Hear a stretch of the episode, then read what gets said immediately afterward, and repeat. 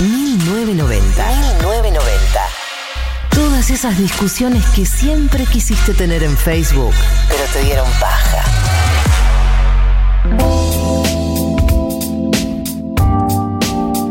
Tres y media de la tarde eh, y vamos a entrar en la entrevista del día de hoy. Eh, la excusa, pero es la excusa, ¿no? Es que esta semana se reglamentó la ley de talles, una ley que eh, ya había sido sancionada, pero faltaba la reglamentación y cómo se va a ejecutar, que todavía, Incluso después de la, reglament- la reglamentación con estas leyes hay que ejecutarlas, hay que llevarlas a cabo, hay que ver cómo reaccionan las marcas. Eh, pero bueno, para hablar un poco sobre este tema y un poco sobre otros temas también, está ya con nosotras la querida online mami Agus Cabaleiro. Eh, ella es activista body positive, es licenciada en publicidad, eh, es una referenta en, las redes de, todo un movimiento y, también de fomentar una manera de vincularse con una misma, con el cuerpo, con otras personas, con un, un montón de ideas que ella nos va a poder contar mejor. Así que ya le digo bienvenida a 1990. Buenas tardes, qué pedazo de presentación, por favor. No, bueno, está bien. Nos, nos gusta hacer sentir a nuestras invitadas como en casa. Además, son los datos. Son los datos. Son los datos. Datos, no opiniones. ¿Cómo Exacto. anda, Pipis?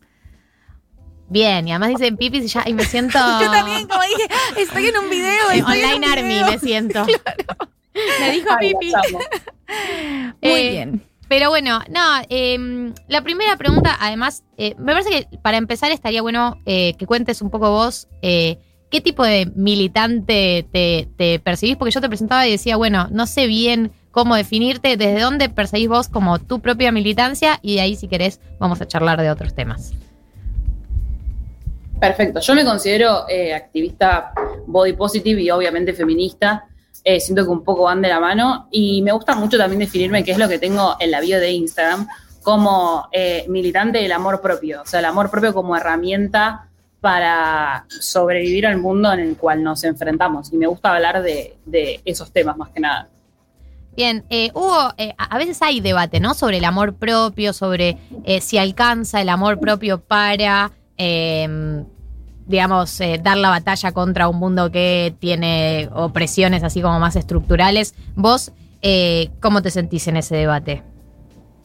Yo siento que el amor propio es una gran herramienta justamente para enfrentarnos a la afuera, eh, porque es como construir algo muy, em, como muy fuerte en el adentro con nosotros para poder sobrevivir. O sea, son herramientas para sobrevivir. Pero la verdad es que las experiencias que tenemos por tener determinados cuerpos tienen que ver mucho más con cómo está armada la sociedad, con un patriarcado y con un patrón de belleza hegemónica, con las leyes que nos amparan o que no, eh, que es lo- un poco lo que vamos a hablar hoy también. Entonces, como que el amor propio en ese sentido se queda, no es que se queda corto, pero es como que necesitas eso y algo más. Necesitas Claro. como activar colectivamente.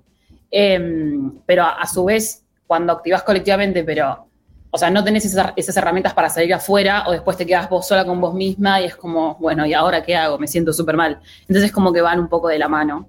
eh, y como que uno no puede existir sin el otro. Por lo menos como yo veo el activismo. Más que nada. Bien, perfecto. Agus, queríamos ya preguntarte un poquito para entrar en el tema de, de la ley de talles. ¿De qué trata? ¿Cuál es la situación actual? O sea, además de que todas, todos y todas quienes nos están escuchando seguro padecemos eh, la diferencia de los talles por tienda y además padecemos la infamia de el talle único. Esto quiere decir que este es, este es el fin del talle único. Pudimos, pudimos ponerle fin a este flagelo y un poco como de, de qué va esto que, que acabamos de lograr en Argentina. Eh, por- estamos en camino a, a erradicar completamente el talle único, por fin. O sea, lo que venía pasando y que va a seguir pasando por un tiempo más hasta que arranque, ahora vamos a explicar bien. eh, la ley es que cada local tiene los talles que básicamente se le cantan. O sea, no solo en su tabla de talles, sino que eh, el talle M de un lugar es muy distinto al talle M de otro lugar. Entonces es como, bueno, es una estupidez, probate el otro y llevate el M o el L, no pasa nada. Pero, o sea, claramente como mujeres, cuando estamos, o como mujeres o personas entendidas como mujeres o como con identidades más femeninas, estamos sumergidas en un contexto donde claramente las que estamos mal siempre somos nosotras y tenemos que perseguir un patrón de belleza que ya es inalcanzable un punto que no hay tiempo, o sea, es imposible. Obviamente que cuando vos te, tu- toda, tu vida, toda tu vida usaste un M y un día tenés que ponerte un L, no vas a decir, ay, está mal hecho el talle, vas a pensar que vos sos una estúpida y que engordaste y que tenés que adelgazar y que tu vida es horrible. Entonces, algo que parece una prenda, que es como el mero hecho de vestirte, habla de otro montón de cosas que pasan en tu cabeza. Em, entonces, lo que, lo, que propone la ley de talles es que todos los talles en todas las marcas sean iguales. O sea, ahora se, eh, la, ley se aprobó en 2019, se reglamentó ahora, entonces lo que están haciendo, que es el primer paso, es un estudio antropométrico que estudie cómo son los cuerpos en Argentina, porque no hay datos. O sea, ¿cuál es el talle que, de jean que más usan las mujeres en Argentina? No se sabe. Tipo, es un dato que no está. O sea, no existe. No sabemos si es un 46, no sabemos si es un 42, si es un 48, y encima el 46 de uno es el 42 de otro. O sea, es un desastre. Entonces, está haciendo ese estudio que va a tardar un tiempo más y ese estudio dura 10 años. A los 10 años tiene que volver a hacer. Todavía no va a haber talles iguales en todos lados porque están haciendo ese estudio, se está terminando ese estudio que obviamente con la pandemia también se atrasó, o sea, em, no está tipo terminado. Entonces ahí lo que van a poder delimitar es qué medidas tienen que tener cada talle. Entonces el S de un lugar, si ese lugar tiene talle S, va a ser igual al S de todos los lugares. Por lo tanto no va a poder existir el talle único. Claro. Hola. Un, golazo, o sea. Por fin. sí, sí, justicia. justicia. pero como que. no, bueno, pero eh, yo eh, ahora, eh, el otro día me pasó también exactamente eso, de ir a un local de ropa en el que yo me compraba y de repente el talle que usaba no me quedaba más y yo le pregunto a la vendedora, ¿qué pasó? Y me dice, no, este año vino, todo más chico. Y vos como, ¿qué? No, ¿por qué, ¿por qué hacen eso? ¿Por qué, ¿Por qué tomarían una decisión así? Pero hay algo que nosotros de hecho hablamos mucho y es que en la pandemia, cuando no pudimos ir más a los locales de ropa, que empezamos, eh, quienes tuvimos como con, consumo nervioso, con consumo nervioso por apocalipsis y compramos ropa por internet, nos empezamos a medir y a ver la tabla de talles en relación a nuestras propias medidas y ahí fue donde yo entendí cómo me cayó la ficha de esto es una locura, la relación cintura-cadera de los distintos locales es totalmente arbitraria y como que no teníamos mucho ese vínculo entre cuál es nuestro tamaño y cuál es el talle que le corresponde a nuestro tamaño, porque una no tenía la tendencia de medirse mucho para comprar ropa. No, no, eso es algo que apareció. Te probabas. Claro. Ahora tenés que medirte y entras como en, un en una mucho de eh, entender cuánto espacio ocupás, tipo de, ser inteligente espacialmente, que a mí me cuesta un montón. O sea, como que también pasa eso, se empieza a distorsionar un poco la vista en el sentido de que esto no sé si me entra, si no me entra, esto es enorme, tengo pasado cuatro talles más grandes, más chicos. A mí me pasaba que nunca le pegaba el talle con nada, y era porque de repente los talles no eran iguales, o sea, era imposible. Encima que es difícil, es imposible.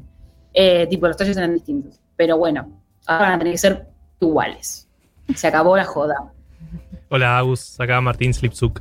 Eh, uno, te escucha y escucha la ley y suena como obvio, ¿no? ¿Por qué crees que se tardó tanto tiempo en reglamentar y en mismo crear esta ley? ¿Hubo muchas presiones de la industria o, es algo más de, no sé, ¿por qué crees que claro? Como, queremos vernos como esos cuerpos, eh, entonces vamos a arbitrariamente sostener ese modelo como si fuera el único modelo. Creo que, a ver, el proceso de la ley fue muy larga, yo no estuve 100% involucrada porque empecé a activar, creo que después de que se presentó la ley, se presentó un montón de veces. Mm. Las, personas en Argentina que llevaron la ley, que se la pusieron al hombro, es la agrupación Anybody Argentina, que tipo ya me lo están googleando, y activistas que tipo no puedo nombrar, como por ejemplo Brenda Mato, que tiene un muy buen posteo sobre eso en su Instagram, si lo quieren ir a chusmear, que dice tipo en qué estamos, qué necesitamos, cuándo va a salir el estudio antropométrico, qué incluye la ley, qué no incluye la ley, que yo lo compré el otro día de última hora después le vuelvo a compartir en stories para los que entren a mi Instagram, si no lo buscan ahí. Em, entonces fue un proceso súper largo, pero hay mucha presión de la industria y creo que la presión era más que nada por el lado de que es ropa. Tipo, ay, ya fue, es un jean, te vas a encaprichar con un jean, tipo que no te lo puedes poner.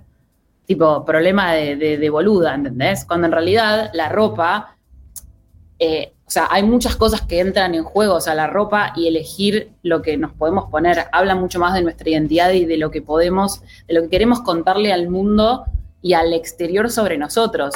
también dentro de, la ropa y todos los rituales que hay alrededor de la moda y de vestirse, eh, hay algo muy social. O sea, las personas que tenemos cuerpos gordos, incontables veces dejamos de ir a lugares porque no teníamos algo para ponernos para esa ocasión. Y no es que, ay, no, si no me puedo poner una remera nueva, no voy es literalmente no ir a una fiesta de 15 por no tener un vestido cuando todas tus amigas van y el lunes están hablando de la fiesta de 15 y vos te quedaste afuera. Entonces a la tercera fiesta de 15 que no vas no te invitan o te miran raro porque tipo todas tienen vestidos de cierta marca y vos no lo tenés. Hay muchos factores que entran, eh, obviamente lo socioeconómico.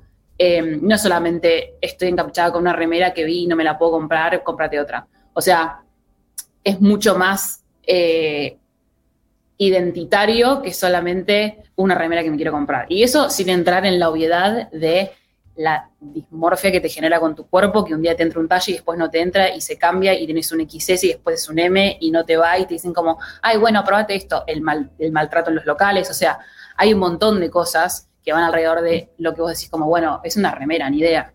Em, pero como que creo que la excusa era, por un lado, de que es solamente una prenda y también hay una excusa por parte de, las marcas de no me podés decir qué hacer con mi marca porque libertad de mercado y bla, bla, bla. Pues. Es que si yo estaba pensando justo en esta política de control de precios que hace el gobierno, de ir a chequear y pensaba, con la ley debería en algún momento pasar algo similar. Alguien va a tener que estar eh, fijándose que lo apliquen porque conocemos muchas marcas donde las diseñadoras, sabes que las diseñadoras o los diseñadores tienen esta ideología profundamente eh, discriminadora con, este modelo de cuerpo, porque ves cómo le hablan a sus modelos, porque ves cómo hablan cuando hablan en entrevistas. Entonces, yo creo que a muchas marcas va a haber que ir a asegurarse de que esto se aplique, porque sé de muchos diseñadores y diseñadoras que no les debe causar gracia esta idea. No, obvio, es que esto como atentan contra mi mercado y, mi libertad, y es como tu libertad es tratar mal a adolescentes y arruinarles la psiqui, ¿de qué me estás hablando? O sea, es Es un artículo de la ley. Los niños de, o sea, 1990, los niños de los 90, tipo, ahora entramos a un shopping y nos da ganas de llorar, ¿entendés? Por lo mal que nos trataron y por llorar entre los probadores, ¿de qué libertad me estás hablando? Em, entonces es como, discúlpame, pero sí, obviamente va a haber, va a haber un control, cuando, o sea, primero hay que hacer el estudio, después se va a armar la tabla para que la puedan cumplir, ahí se van a, supongo que se van a armar alguna cuestión de plazos, tipo los que sale la tabla de los 10 minutos acá todo de, tu local. Eh, y obviamente va a tener que haber un control, algún tipo de, denuncia de parte de los consumidores, ya sea defensa del consumidor y nadie o alguna cosa de ese estilo. Eh, pero obviamente se va a tener que controlar, pues si no es un poco lo mismo que nada. Eh, y, algo de lo que decías recién que me pareció interesante que tiene que ver con esto de es un problema de, boluda, ¿no? De, o de cheta, que es algo que pasa con varias luchas o que pasa al principio de muchas luchas, ¿no? Que arrancan eh, diciéndote la persona que lucha por terminar con la desigualdad en el mundo siempre te dice, bueno, tu problema es menor, tu problema es más chico. ¿Te pasó cuando arrancaste a militar de, cruzarte con esto o, o incluso con trabas vos misma, decir como, che, esta es la militancia, tendría que ir por otro lado? Eh, en cuanto a la ropa, yo siempre sentí que fue un... O sea, nunca lo sentí como un problema medio así de boluda, ¿entendés? Tipo, problema de... O sea, siempre sentí que, que claramente... Porque siempre tuve un cuerpo más grande que el resto, siempre me consiguió... Tipo, siempre me costó conseguir ropa, o sea, era chiquita y tenía 11 años, usaba taller para gente que era de 14, ¿entendés? Entonces es como que chiqui usé tipo dos veces en la vida, más o menos que tres años me la ropa de, de, coniglio. Entonces es como que siempre, siempre tuve un cuerpo así y siempre supe que, era un limitante para acceder a la ropa y era un limitante para todo lo que iba alrededor de la ropa. O sea, yo sabía que tipo después de, eh, no sé, la clase de educación física, mis amigas iban a mirar ropas por acá, por tipo el pueblo donde vivo yo, eh, y yo no iba y me quedaba afuera, ¿entendés? Eh, yo tipo, me, quedaba fuera de, las salidas, ellas hablaban y se prestaban ropa y yo no iba porque era obvio que la ropa de ellas no me iba a entrar y no iba a bailar porque eh, tenía un solo jean y no quería usar el mismo jean. Y vos decís como, es un problema re tonto, obvio, ahora no lloro todas las noches porque no me pude comprar un jean, pero es el jean y después fue la salida y después fue la fiesta y después fue que no me pude ir a probar y después fue todo lo que pasó que yo me perdí y me quedé afuera y después te invitan menos porque vas, te quedas afuera. Y siendo adolescente, quedarte afuera es ah. bastante grave. O sea, ahora que somos todos grandes acá los que estamos en esta charla, em, tenemos otras maneras como de, solucionar las cosas o de encarar las cosas. Pero era un momento, o sea, los 2000, era un momento donde no había talles de nada. O sea, de nada. O sea, ahora es un lujo, tipo, realmente como estamos. Em, entonces nunca me pareció un problema tonto, porque trato como de... Entiendo que hay gente que obviamente la pasa peor y tiene otros problemas que es como, bueno, mucho más graves que capaz no conseguir ropa, pero no me parece un tema boludo. No me parece y tampoco es una a la otra, claro. Tampoco es una a la otra. Eso es que se pueden, pueden convivir las dos luchas. Totalmente, es que desde el activismo, desde el activismo gordo y el body positive, ahora estamos hablando de la ley de talles, pero también hablamos de la patologización de, de, la gordura, el otro día me cae puteadas por las vacunas, o sea, ahí hablamos un poco, un todo, de poco, un todo, uy, un poco de todo, ahí está, me otra vez. está bien, a, veces pasa. Eh, sí, pero hay muchos como temas, ahora estamos hablando de esto. Agus, con respecto a lo de la vacuna eh, y a lo de las vacunas, quería preguntarte, ahora que lo mencionaste, después tengo otra pregunta con respecto a la moda, pero Dale. con esto vos escribiste un posteo, que fue un posteo que, que se compartió muchísimas veces, que fue súper interesante y genial, eh, y con suerte y con gracias que, que se compartió tantas veces, que era sobre la patologización, pero también esta crítica que se hace ahora. Entonces, primero, todo, el- todo el tiempo hay una, una crítica a las personas eh, que son gordas, a decirles que están enfermas y demás.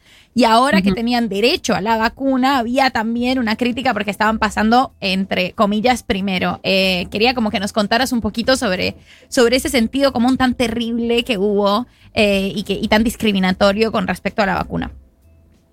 Nada, es la gente odiando a los gordos, fin. O sea, el año pasado era, ay, voy a engordar y voy a ser horrible porque estoy en pandemia. Este año, ah, gordos tienen la vacuna. El año que viene va a ser otra cosa, en los 90 era otra cosa, en los 2000 era otra cosa. O sea, lo que pasó es que, eh, a ver, la obesidad, que está limitada por el índice de masa corporal, eh, es considerada por la OMS un factor de riesgo, que no es lo mismo que una enfermedad, después pueden googlear la diferencia. Por ejemplo, una enfermedad tiene síntomas, un factor de riesgo pu- te puede llevar a tener una enfermedad, pero no es una enfermedad. Eh, pero el formulario de provincia lo marcaba como una enfermedad que te permitía anotarte para recibir la vacuna, cuando lo consideraba eh, eh, la provincia. Yo vivo en provincia, por eso hablo de provincia. Y en capital también estaba considerado así. Entonces, tipo, lo tengo, me anoté. Fin, tipo, es un factor de riesgo. Ya está. El tema es que tipo, la, la gente dice, cuídate porque te vas a morir, eh, no está bueno que hagas esto, que es un mal ejemplo. Bueno, estoy cuidando mi salud, me fui a vacunar. Y cuando te vacunas se enojan. Entonces, odien a los gordos, chicos, ya está, no están. Digan que odian a los gordos, ya fue. Claro. De hecho, eso lo tuiteé y uno citó el tweet y puso tipo, es obvio que todos odiamos a los gordos. Nadie dijo nunca que no. Fue como, me quedó clarísimo. Claro. Al menos no la Una pregunta ya sobre, sobre fashion. Eh, yo soy fan y sos un faro de mi vida con tu sección. ¿Qué corno me pongo? Como Te la, la miro todo el tiempo, cada que sale video es como listo. Pero tengo un problema y siento que lo comparto con Galia. Esto es un consultorio fashion. Casi todo. Casi todos nuestros problemas lo Se compartimos. comparten. Eh, me gusta mucho, o sea, soy muy débil ante la tendencia. Todo lo que está en tendencia, yo lo quiero, no me importa si al principio me gusta y si al principio no me gusta, sé que después me va a gustar. Y esto me preocupa porque siento que no tengo estilo. Ay, te quiero muchísimo. No. O sea, puedo amor. tener un estilo, pero todo lo que el mercado me vende yo lo compro. Y eso me hace pensar a veces, tengo una personalidad. Mi personalidad es lo que determina el resto que sea mi personalidad. Mi personalidad es lo que dice. H&M. Y entonces quisiera saber cómo se puede reconciliar. O sea, esto es una pregunta que tengo hace tiempo. ¿Cómo se puede reconciliar o si, o si no tener estilo es un estilo o cómo uno puede ir buscando su estilo y mezclarlo a las tendencias? Buena pregunta. Yo creo que. ¿Cuántos años tenés, Pipi, vos? 29, soy la mayor de todos acá, ya lo sé. Bueno, para yo después tengo 26, yo casi 27, estamos ahí. no te dije. Em, una vez una estilista amiga me dijo que el estilo se termina de consolidar a los 25. O sea, Oh, ¿Qué te pasó? Ya pasamos. No lo tengo. se fue, se fue y ya no va a volver. pero para Mi respuesta es, eh, ya sea, estás perdida. ¿Puedo seguir? Joder, los retados. Eh, Sí, retanos. que consolidar los 25. Ahora, si vos naciste, eso hablando ya de estilismo, en moda, bla. Ahora, si vos naciste en cierto cuerpo donde no te, o en cierta, eh, sí, con cierto cuerpo o cierto lugar eh, socioeconómico donde no tenías acceso a experimentar y a probar cosas con la moda, ese proceso se atrasa muchísimo. O sea, yo tengo 27 y siento que no sé si tengo un estilo súper, súper marcado. O que se marcó mucho en los últimos dos años porque empecé a laburar de esto. Pero si Claro. fuera una persona que tenía otro laburo y no le daba tanta bola a la ropa, a la moda, de lo que me ponía, eh, hubiera sido un proceso que hubiera tardado un poco más. Entonces es normal como que vos digas, tipo, no tengo un estilo. O sea, creo que es probar, es prueba y error. Ni ni. Probablemente tengas un estilo y no lo sepas porque estás tan acostumbrada a lo que te gusta, a lo que no te gusta, que de repente decís como, ah, esto era un estilo, pero es cuestión de, no sé, pararte enfrente de tu placard y ver qué se repite, qué colores se repiten, qué forma se repite, si te gustan estampados, no te gustan estampados, si colores claros, oscuros, jean, no jean, o sea, es un laburo tipo divertido, o sea, laburo, como un proceso divertido que tomátelo tranca, no es como no sé qué hacer. O sea, sí tenés una personalidad, boluda, no me jodas. Muy bien. Te conozco y sé que la tenés. Claro, es que ella se hace, se hace. No tengo personalidad, estoy en la búsqueda. Mal. Bueno, gracias, Agus, por pasar por 1990. Estuvo buenísima la charla, eh, muy clara y nada, excelente. Qué bueno tenerte acá. Ay, las amo. Gracias por invitarme, posta. Marto, gracias. Chau, Yo- chis. Chau, chis. Hasta la próxima.